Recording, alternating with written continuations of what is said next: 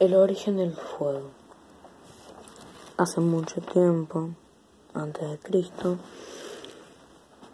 una persona quiso averiguar el origen del fuego y se llamaba Agustín, que tenía un amigo, Teseo. Este le ayudaba a investigar para ellos, pero les resultaba muy difícil porque a nadie le interesaba y porque a nadie nadie quería saber nada.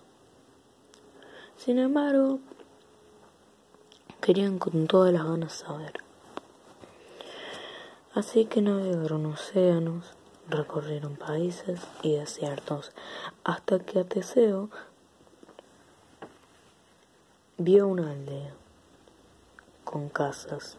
En cuanto llegaron, preguntaron si alguien sabía el origen del fuego, hasta que un anciano sabio y adivino le dijo que había sido por una luz que impactó con la tierra. Los dos se quedaron con muchas preguntas, pero se fueron. Para su mala suerte, comenzó a llover, hasta que de repente vieron una luz a lo lejos. Fueron hacia allá y descubrieron que la luz que impactó con la tierra era un rayo que había incendiado un árbol. Y así pudieron descubrir el origen del fuego y volvieron a sus casas.